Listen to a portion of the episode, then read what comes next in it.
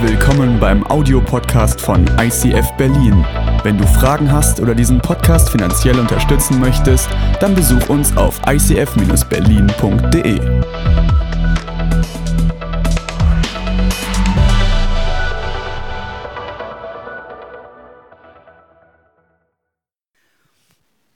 Genug ist genug. Genug ist genug. Kennst du diesen Satz? Genug ist genug? Ähm, da bist, du bist vielleicht Studentin oder Student und äh, es geht los am Morgen, du schreibst eine Klausur und beim Austeilen der Aufgaben stellst du fest, Pech gehabt, du hast das falsche Thema gelernt. Kommt vor. Und äh, dann, dann schleppst du dich durch diese Klausur, versuchst irgendwie hinzukriegen und dann gehst du mittags in die Mensa, bist noch so eine Mischung aus von dir enttäuscht und Wut über den Professor, dass er also dieses Thema ausgesucht hat und du merkst nicht, wie da so ein smarter Typ an dir vorbeirennt, dich anrempelt und du kippst dir diesen wunderschönen Spinat über deine Bluse oder dein Hemd. Und ähm, da könnte man noch viel bringen. Es gibt so Tage, da sagen wir dazu, sind gebrauchte Tage. Das sind gebrauchte, das ist nicht mein Tag heute. Genug ist genug oder ist die Hausfrau, die früh um elf äh, schon total erschöpft ist, weil ihre drei sehr kreativen Kids äh, die Wohnung einfach in einen Bastelladen verwandelt haben. Und sie sinkt in den Sessel und sagt sich, Mann, oh Mann, wie wirst du diesen Tag nur überleben? Aber das sind ja alles Harmlosigkeiten. Ne? Stell dir vor, du hast euch eine Krankheit und äh, die willst du unbedingt loswerden. Ne? Und du kämpfst seit Jahren dafür und du kriegst Tipps und du kriegst Hinweise. Und auf einmal begreifst du, dass du wahrscheinlich mit diesem Handicap dein ganzes Leben leben musst. Und du sagst, genug ist genug, weil du begreifst, was für ein Leben vor dir liegt und du wünschst dir so ein anderes Leben. Oder sind die ganzen Beziehungskonflikte, in die wir reinstolpern? Da hast du jemanden geheiratet und nach ein paar Jahren stellst du fest, der ist, der ist total anders, als du dir das vorgestellt hast. Der benimmt sich anders, der, der hat einfach Gewohnheiten entwickelt, die dir gehen dir so auf den Senkel. Und du sagst dir, genug ist genug und dann reicht mal eine Kleinigkeit. So dieser berühmte Tropfen Wasser, der das Fass zum Überlaufen bringt. Und dann steigst du aus. Weil du sagst, genug ist genug. So ist das manchmal im Leben. Ich habe euch einen Text mitgebracht aus Daniel 5. Da ist genug, genug ähm, in einer anderen Richtung gemeint, so wie der Stefan das mit der Party in Grünheide gemeint hat. Da sind Leute zusammen, die Obersten des babylonischen Reiches, sie feiern eine Fete und sie sagen, das Beste ist für uns noch nicht genug. Das Beste ist für uns noch nicht genug. So bereiten Sie eure Dankesparty in Grünheide vor. Also unbedingt anmelden. Das Beste, was du bis jetzt erlebt hast, ist noch nicht genug. Jetzt bringe ich die ganzen Organisatoren mächtig unter Druck. also André, Viele Grüße nach Grünheide. Ich lasse mich da ein paar Monate nicht blicken. Aber die haben gesagt, wir müssen das einfach heute noch toppen. Wir müssen das heute noch toppen. Und das ist das berühmte Gastmahl des Belsazar. Übrigens, das Gastmahl des Belsazars, ihr habt ein schönes Bild von Rembrandt, ist das meistgemalte, äh, die meistgemalte Geschichte aus der Bibel. Es gibt nirgendwo so viele Bilder, gemalt von Künstlern zu dem Gastmahl des Belsazar. Ist ja klar, du brauchst ja nur die Bildzeitung aufschlagen. Das Böse lässt sich doch besser darstellen als das Gute, oder? Ähm, deshalb war das auch, ist das früher in der Kunst doch so gewesen. Aber damit wir verstehen, was da passiert, muss ich euch jetzt einfach mal so fünf Minuten mal in die Geschichte reinnehmen, was da eigentlich passiert ist. Das erste Weltreich, was es gab, war das sogenannte babylonische Weltreich und die hatten einen fantastischen äh, König. Ich bräuchte euch da gar nicht viel erzählen, den Berlinern erst recht nicht. Ihr könnt ins Pergamonmuseum gehen und könnt euch da vieles anschauen. Aber dieser König, der hatte eines Tages die Schnauze voll. Und warum? Weil er nur korrupte Königsfamilien um sich hatte. Also der hat die ganzen Länder eingenommen, hat die Könige gelassen und hat festgestellt, er kriegt seine Steuern nicht und das klappt nicht so richtig. Und dann kam er auf eine geniale Idee. Da hat er gesagt, was ist denn, wenn ich ein unabhängiges Staatswesen erfinde? Das gab es bis dahin noch nicht. Wissen viele gar nicht. Nebukadnezar war der Erste, der ein unabhängiges Rechtssystem eingeführt hat. Ein unabhängiges Staatssystem. Und da hat er ein Problem gehabt. Das war, er brauchte Beamte. Er brauchte Staatsdiener und die hat er nicht gehabt. Also hat er in Babylon eine Schule aufgemacht und ist durchs Land gezogen und hat die besten Schüler, die er kriegen konnte, aus ihren Familien gerissen, aus ihren Heimatländern gerissen, hat sie nach Babylon gebracht und hat sie auf dieser Eliteschule ausgebildet. Und zu diesen Leuten gehörte auch Daniel mit seinen drei Freunden. Zwölf Jahre war er ungefähr alt, da kam er nach Babylon. Und was er dann vor sich hatte, war drei Jahre strenges Schulprogramm. Und mit dieser Botschaft habe ich gestern die Teenager im Lager geschockt. Die haben Ferien und dann komme ich als, als Prediger und erzähle ihnen, dass du drei Jahre eisern lernen musst. Und dann, was hat Daniel gemacht, damit er durchkommt? Er hat Abstinenz gelebt, er hat Gemüse gegessen und Wasser getrunken. Übrigens eine wichtige Weisheit. Wenn du etwas Außerordentliches erreichen willst, wirst du immer verzichten müssen. Außerordentliche Ereignisse sind meist die Folge von Verzicht. Und erfolgreiche Menschen, die Außerordentliches geschafft haben, das waren Menschen mit einer hohen Selbstdisziplin, die verzichten konnten und die auch in schwierigsten Momenten eingeschränkt leben konnten. Und das war Daniel.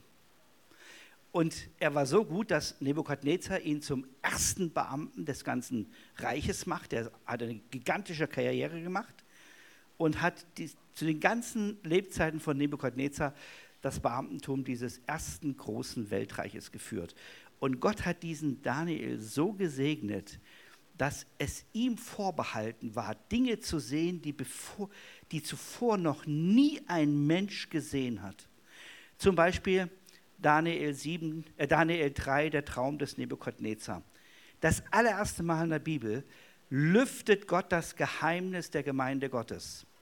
Er zeigt die verschiedenen Weltreiche und wie sie kaputt gehen, wie eine Kugel auf einmal vom Berg runterrollt, wie alle Weltreiche zerstören und er sagt, ich werde ein neues Reich errichten, das Reich Gottes. Gott, Daniel war der Erste, der erste Mensch, den Gott das Geheimnis des Reiches Gottes, das Geheimnis der Gemeinde offenbart hat. Dass er ihm gesagt hat, alle Reiche dieser Welt sind vergänglich, aber es kommt ein Reich, das ist ewig. Das geht über die Grenzen dieser Welt hinaus, bis in die Ewigkeit hinein. Und als Nebukadnezar starb, da änderten sich die Dinge, wie das so ist. Berühmte Männer haben manchmal, nicht immer, manchmal missratene Söhne. Und das war auch das Problem von Nebukadnezar. Es kamen drei seiner Söhne der Reihe nach an die Macht und alles waren User, wie man so schön sagt. Alle haben das Reich gegen die Wand gefahren. Sie haben gelebt, sie haben rumgeprasst, aber sie haben nichts zustande gebracht. Und dann endlich hat er im ein Sohn also wurde ein Sohn eingesetzt aus einer Beziehung mit einer Nebenfrau, der eigentlich gar nicht König werden sollte. Und dieser Mann, der musste erstmal rumreisen und das ganze Reich wieder in Ordnung bringen. Und was hat er gemacht? Der hat Belsazar, seinen Sohn, das war so der Enkel von Nebukadnezar, hat er als König in Babylon eingesetzt, für Ordnung zu sorgen. Und Belsazar war auch so ein User gewesen, muss man einfach so sagen. Er konnte gut feiern, er konnte gut mit Geld umgehen, indem er es verschenkt hat. Er hat sich Freunde gemacht und Belsazar hasste die Juden. Belsazar hasste die Juden. Und unter seiner Zeit, er war noch drei Jahre an der Macht, kehrte sich das, die gesamte Situation in Babylon um. Aus angesehenen Leuten würden auf einmal Deppen. Aus Leuten, die sich eingebracht haben, und das Reich gestützt haben, würden auf einmal Leute, die man verleugnet hat. Aber das ist so.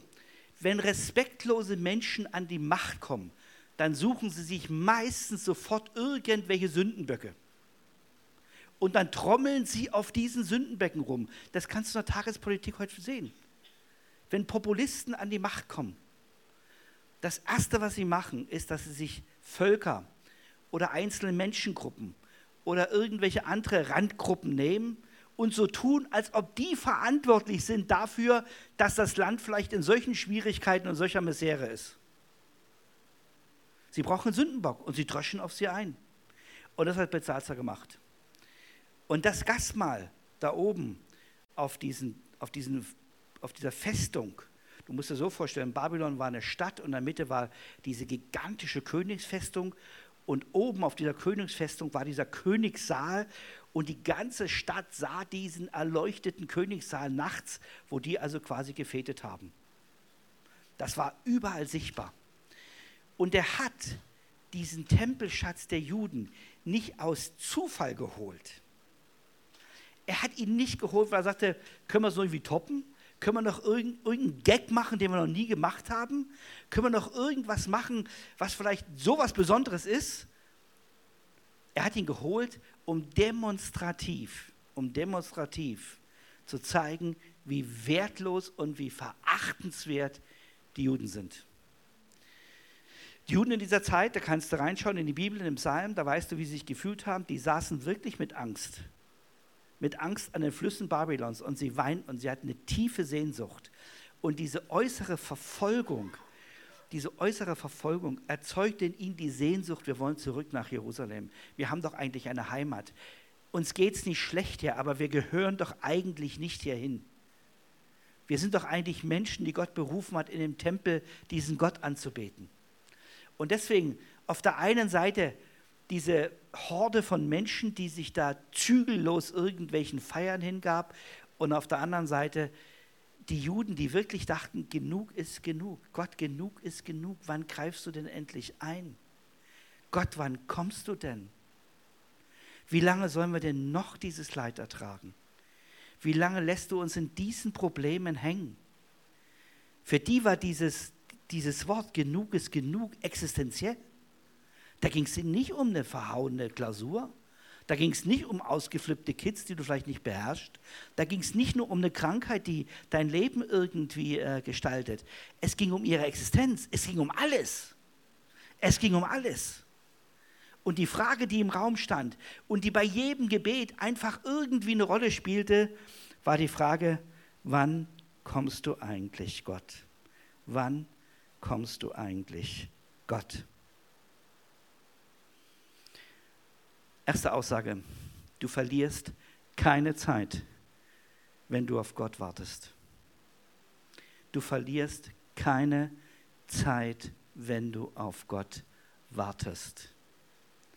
Wir Menschen sind hektisch getrieben und wir Menschen haben unsere Programme, wir haben unsere Visionen, wir haben unsere Vorstellungen und wir haben unsere Ideen, wie was zu funktionieren hat. Du verlierst keine Zeit, wenn du auf Gott wartest. Ich möchte einfach Mut machen, dass du das als ein Wort in dein Herz nimmst. Du musst nämlich wissen, Geduld, Geduld ist die höchste Form der Tapferkeit. Geduld ist die höchste Form der Tapferkeit. Ungeduldig loszuschlagen, emotional dazwischen zu hauen, dazu gehört nicht viel. Sich zu beherrschen, sich zurückzunehmen und zu sagen, Gott, ich warte auf dein Signal. Ich warte darauf, dass du eingreifst. Und wenn du in einem Moment bist, wo du denkst, genug ist genug, es müsste doch eine Lösung her, dann begreife einfach, Geduld ist die höchste Form der Tapferkeit. Und es ist nie es ist nie zu spät. Du verlierst keine Zeit, wenn du auf Gott wartest. Aber dieses Warten ist verbunden mit Enttäuschungen. Und unser Problem ist, dass wir mit Enttäuschungen meistens überall hingehen, aber nicht zu Gott. Gehe mit deinen Enttäuschungen nicht irgendwo hin, sondern gehe mit deinen Enttäuschungen, wenn du wartest, zu Gott. Das müsste das nächste Bild sein. Da ist der richtige Platz. Da ist der richtige Platz. Ich kenne viele Menschen und ich selber habe viele Enttäuschungen erlebt von Menschen. Äh, vor kurzem, dass wir eine ganz schwere Enttäuschung verkraften müssen. Eine wirklich fiese Geschichte, wo mich jemand ganz gemein ausgetrickst hat, ähm, dem ich vertraut habe. Das passiert einfach im Leben. Enttäuschungen passieren. Wenn du Enttäuschungen wenn du Enttäuschungen in dich hineinfrisst, wirst du merken, wie sie dich mürbe machen. Gehe mit deinen Enttäuschungen nicht irgendwo hin. gehe damit zu Gott. Wenn du vielleicht auch enttäuscht bist von deiner Kirche oder von deinem Hauskreisleiter oder von dem, der dich coacht oder was vieles mehr. Menschen enttäuschen immer. Deshalb gehe mit deinen Enttäuschungen zu Gott. Und da sind die Juden uns im Babylon ein Vorbild. Sie sind uns ein Vorbild. Warum? Sie saßen an den Flüssen Babylons und weinten.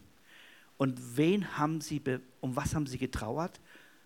Und wie haben sie geweint? Indem sie zu Gott gekommen sind. Sie sind mit ihren Tränen zu Gott gekommen. Und selbst wenn es in deinem Leben Enttäuschungen gibt von Menschen, vielleicht von Beziehungen, vielleicht von Partnerschaften, vielleicht von Eltern-Kind-Verhältnissen, vielleicht von deinem Chef auf Arbeit und was es da alles gibt, dass dir wirklich manchmal zum Heulen zumute ist. Geh damit zu Gott. Geh damit zu Gott. Da bist du gut aufgehoben. Und du wirst lernen, Geduld ist die höchste Form der Tapferkeit. Deswegen sind die Juden von Babylon für uns ein Vorbild. Aber was macht das mit Belsazar? Und was macht das mit der feiernden Clique da oben? Und das will ich dir vorlesen, weil die Bibel beschreibt das für mich in einer Art und Weise, das kann man einfach nicht, äh, das kann man einfach nicht äh, besser erzählen. König Belsazar veranstaltete ein großes Bankett für die tausend Mächtigen seines Reiches und trank mit ihnen Wein. Unter den Einfluss des Weins befahl er, die goldenen und silbernen Gefäße herzubringen, die sein Vater Nebukadnezar aus dem Tempel in Jerusalem hatte wegbringen lassen. Er wollte mit seinen Mächtigen, seinen Frauen und Nebenfrauen daraus trinken. Da brachte man die goldenen Gefäße, die einst aus dem Tempel Gottes in Jerusalem weggenommen waren, und alle tranken Wein daraus. Dann rühmten sie ihre Götter aus Gold und Silber, aus Bronze, Eisen, aus Holz und aus Stein. Im gleichen Augenblick erschienen die Finger einer menschlichen Hand und schrieben etwas auf weiß verputzte Wand des Königspalastes. Es war die Stelle gegenüber dem Leuchter.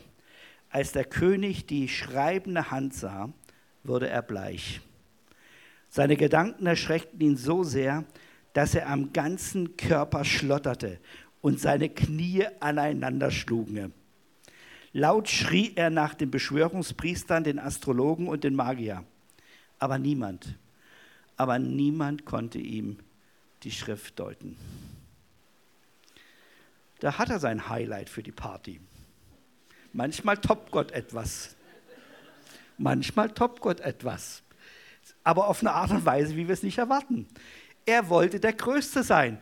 Er hat die goldenen Becher aus dem Tempel genommen, hat Wein reingegossen, hat sie in die Luft gehalten, nach oben und hat seine Götter gerühmt und hat gesagt, wir haben diesen Tempel zerstört. Wir sind stärker als die Juden. Wir stehen über ihnen. Er hat sich größer gemacht, als er wirklich ist. Und da hat er bei diesem Gott in den Staub getreten. Und er hat damit klargemacht, dass er respektlos ist im Blick auf die Juden und ihren Glauben. Und so ist das. Wenn Menschen anfangen, einen Sündenbock zu kreieren, dann gehen sie meistens als erstes gegen Gegenstände vor. Sie entehren Gegenstände. Sie gehen respektlos mit Bräuchen um. Was dann folgt, ist, dass sie sich die Menschen vornehmen. Und das kannst du in der Geschichte des Dritten Reiches sehen und das kannst du zu dem, was zur Zeit in unserer Gesellschaft geschieht, genauso sehen.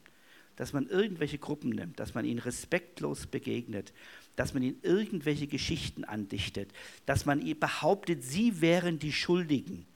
Und aus Geschichten werden irgendwann Taten. Dann werden die Menschen, wenn man sie auf der Straße trifft, angespuckt. Dann werden sie einfach angerempelt gelegentlich mit roher Gewalt zusammengeschlagen und irgendwann ermordet. Das ist, das ist die, der Weg des Bösen. So funktioniert es auf dieser Welt. Wenn man etwas zum Sündenbock erklärt, und Belsazar hat nichts anderes als seine eigene Unfähigkeit zu regieren, kaschiert, indem er eine Verfolgung inszeniert hat, um dem Volk von Babylon eine Begründung dafür zu geben, dass es ihnen so mies ging. Denn die Zeiten Nebukadnezars, wo es allen gut ging, die waren längst vorbei. Die Zeiten, wo man, wo man Zugewinn hatte, die waren abgeschlossen. Es kamen die Zeiten, wo man Mangel verwalten musste und wo man Mangel verteilen musste.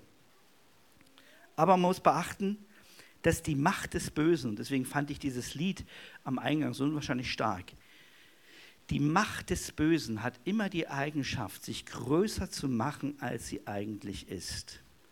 Die Macht des Bösen ist immer eine begrenzte Macht. Gott ist der Einzige auf dieser Welt, der unbegrenzt ist. Wenn du zu diesem Gott eine Beziehung hast, hast du einen Partner an der Seite, der grenzenlos ist. Gott ist der Einzige, dem alle Macht gegeben ist. Die Macht des Bösen ist eine beschränkte Macht. Und die Macht des Bösen ist meist eine Fassade. Kennst du eine Fassade? Ich war mal mit einem Freund in, auf der Insel Rügen bei den Störtebecker äh, Festspielen und da ist eine prunkvolle Stadt aufgebaut. Wir waren am Vormittag dort, da konnte man auf die Bühne. Und mein Freund ist doch so naiv und geht äh, zu der wunderschönen Fassade. Da war eine schöne Tür, nimmt die Türklinke, drückt sie runter und geht da rein. Und macht die Tür wieder zu. Und das war's. Als er sich umdrehte, sah er alte Balken, rostige Bauklammern, abgefetzte Tapete, kein Fußboden, irgendwelchen Schotter oder irgendwelchen Sand. Und das, der Clou war, die Türklinke innen fehlte. Die brauchte man im Stück nicht. Deswegen war nur außen eine dran. Der kam nicht mehr raus. Deswegen hat er geklopft und gepocht, dass ich ihm die Tür öffne. Und für mich ist das ein Bild vom Bösen geworden. Das Böse baut sich immer auf als prunkvolle Fassade. Es lockt uns an. Es will uns zeigen, wie schön es ist und wie, wie faszinierend.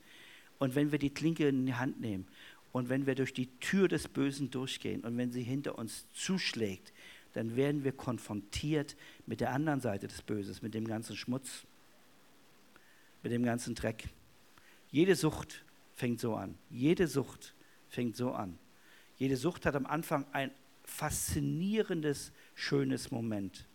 Und am Ende ist sie ekelhaft und macht dich krank und zerstört dich. Und vor allen Dingen, du kommst nicht mehr raus. Du brauchst jemand, der die Klinke aufmacht. Und das hat einfach Belzazar nicht berechnet. Die Macht des Bösen ist eine begrenzte Macht. Was hat er, ist da eigentlich an die Wand geschrieben worden? Das ist dieser berühmte Spruch, Mene, Mene, Tekel, Ufersinn, je nachdem, wie du ihn übersetzt. Und das heißt nichts anderes wie, Gott hat dich gewogen und er hat dich für zu leicht befunden.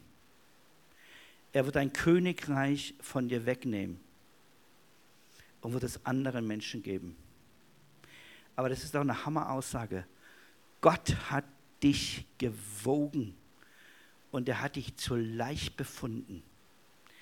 Immer, wenn du dir einbildest, dass du mit den Erfolgen deines Lebens, mit, dein, mit dem, was du selber kannst, wirklich prahlen kannst wie Belsazar, wirst du die Erfahrung machen, die hier steht. Du bist zu leicht gewogen. Es reicht nicht, um Gott damit zu beeindrucken. Das ist das, was es letztendlich heißt. Gott lässt sich nicht von der Oberflächlichkeit unserer Taten beeinflussen. Er lässt sich nicht einfach manipulieren, wie wir vielleicht manch anderes manipulieren. Er schaut hinter die Fassaden. Er sieht das Böse und er sieht die Motivation. Und deswegen ähm, ist es erschreckend, was passiert. Aber Belsazar weiß gar nichts, was dieser Spruch bedeutet. Deswegen fängt er an zu heulen. Er fängt an zu heulen, und ist zutiefst gekränkt, dass niemand in der Lage ist, ihm diese Schrift zu deuten. Und dann kommt seine Großmutter und sagt, was bist du nur für ein dummer Mann?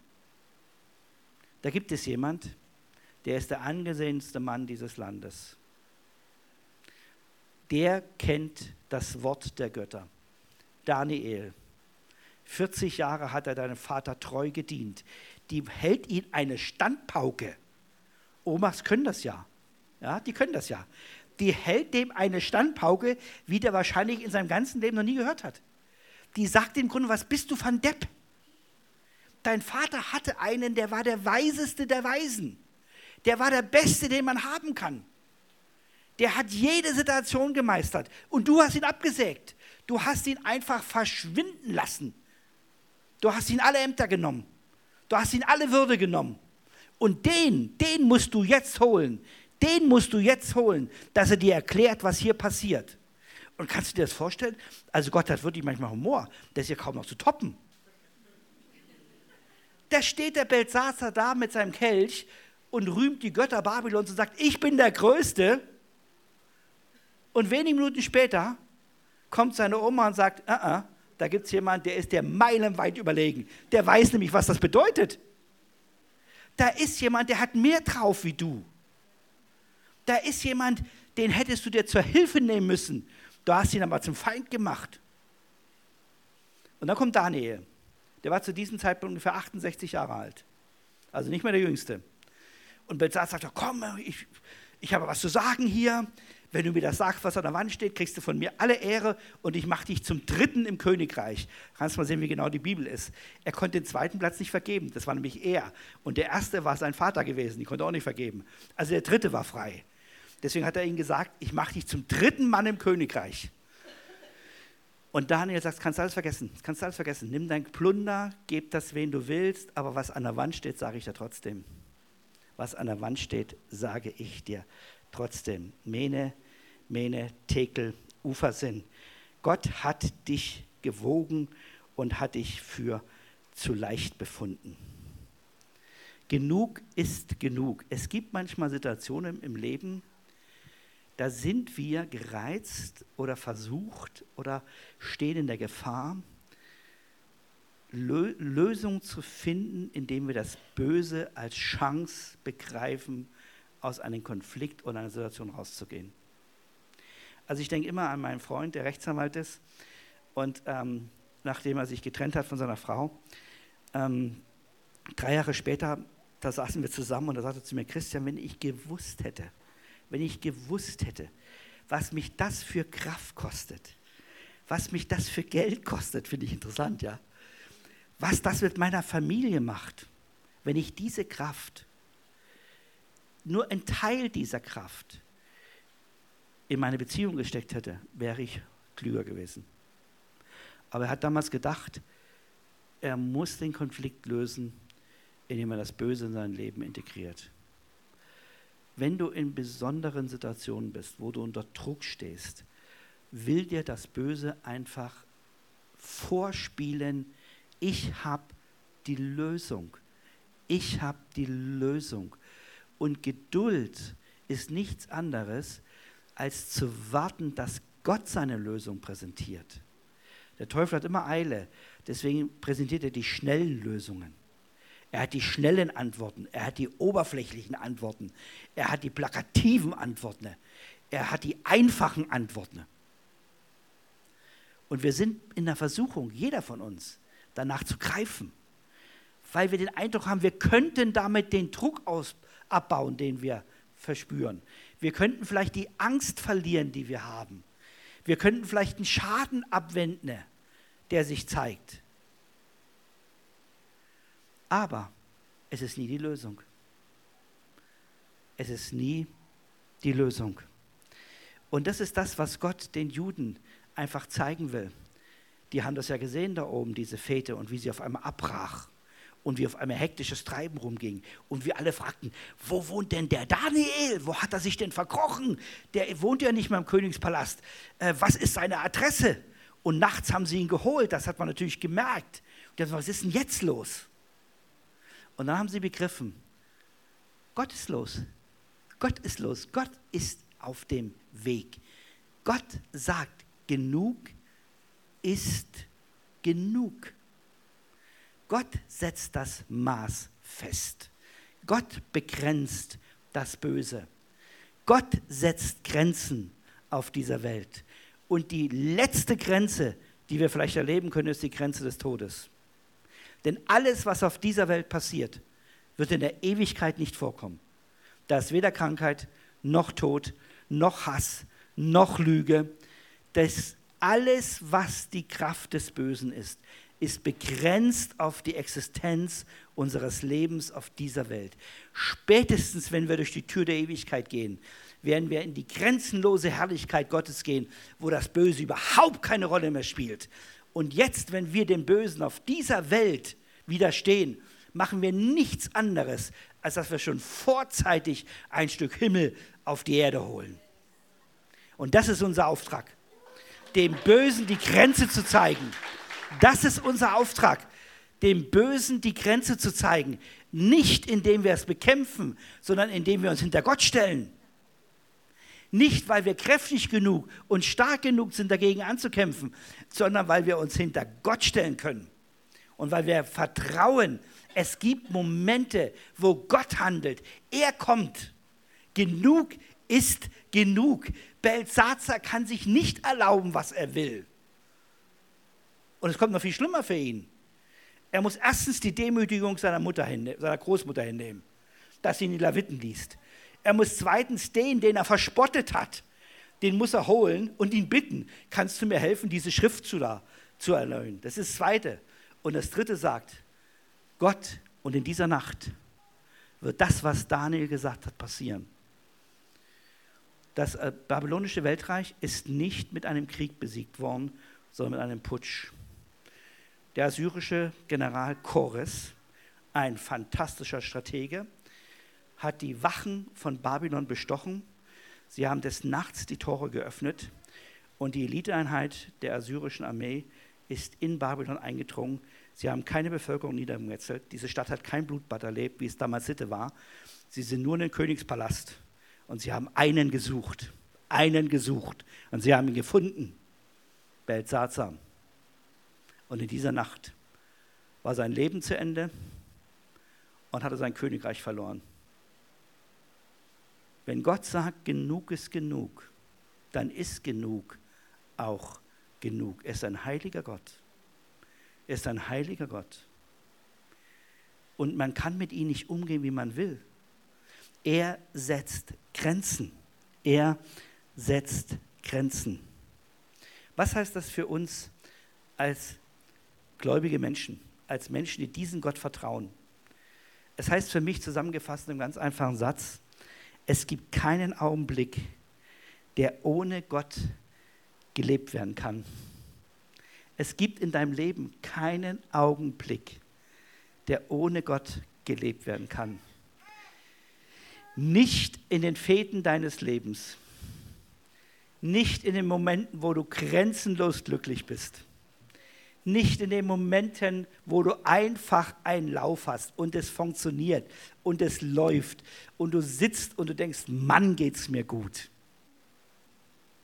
Mir ging das so vorige Woche, ich war mit meinen Töchtern in Venedig, wir haben uns ein Boot geliehen und saßen abends da und die erzählten aus ihrem Leben, wie es ihnen geht und wie glücklich sie sind. Und da sagt meine jüngste Tochter zu mir, weißt du was, Papi, wenn ich alle meine Studentinnen die ich so gehabt hat, ja, sein Studium fertig, die arbeitet jetzt, äh, betrachte, da ging es mir von ihnen am besten. Und da hat sie erzählt, was sie an Wertschätzung von uns als Eltern empfangen hat und wie sie das empfunden hat. Und da saß sie da und sagt, ich bin dermaßen dankbar in meinem Herzen und so glücklich, dass ihr, eure, dass ihr unsere Eltern seid. Da fängst du an zu heulen. Da fängst du wirklich an zu heulen. Es, es gibt solche Momente, da bist du einfach nur glücklich. Und da kannst du nur die Hände falten und sagen, dann, dann lass uns jetzt Gott anbeten, dann lass uns jetzt Gott danken dafür, denn das ist ein einmaliges Geschenk, was er uns gegeben hat als Familie. Verstehst du? Aber das gilt auch für die anderen Momente, wenn du Druck hast. Wenn du merkst, da ist Spannung da. Und wenn die Spannung so groß wird, dass sie dich fesselt. Und wenn du nur noch eine Sehnsucht verspürst, da rauszukommen auch dieses Moment, wo, den du mit Gott durchstehen kannst, auch diesen Augenblick, diesen Moment kannst du mit Gott leben. Und wenn du merkst, dass das Böse nach deinem Leben greift, fliehe hinter Gott. Auch diesen Moment kannst du mit Gott leben. Glaube nicht, dass du selber der Sieger sein musst, sondern vertraue diesen Gott wie die Juden in Babylon. Sie saßen an den Flüssen und sie weinten. Aber sie weinten Tränen der Hoffnung, dass dieser Gott kommen würde, dass er sie ansieht in ihrer Situation und dass irgendwann genug genug ist. Sie wussten nicht wann und sie wussten nicht wie. Und für sie war es unvorstellbar, dass Gott in einer Nacht, in einer Nacht alles verändert. Dass er kommt und den Frevel des Königs bestraft. Dass er den größten Widersacher, der sie vernichten will, einfach beendet. Und mit Chores kam ein König. Sein erstes Edikt war, dass er sagte, die Juden dürfen zurück in ihr Land. Und 45.000, 45.000 Juden aus Babylon brachen auf und zogen zurück in ihr Land nach Jerusalem. Wenn Gott kommt, da bewegt sich was. Wenn Gott kommt, da löst sich was. Wenn Gott kommt, da wird seine Majestät und seine Macht, seine Allmacht und seine Größe für uns alle erlebbar. Wenn Gott kommt, der löst sich die Angst, der löst sich der Druck und da befreit sich dein Herz. Da befreit sich dein Herz. Es gibt keinen Augenblick, der ohne Gott gelebt werden muss. Keinen. Amen.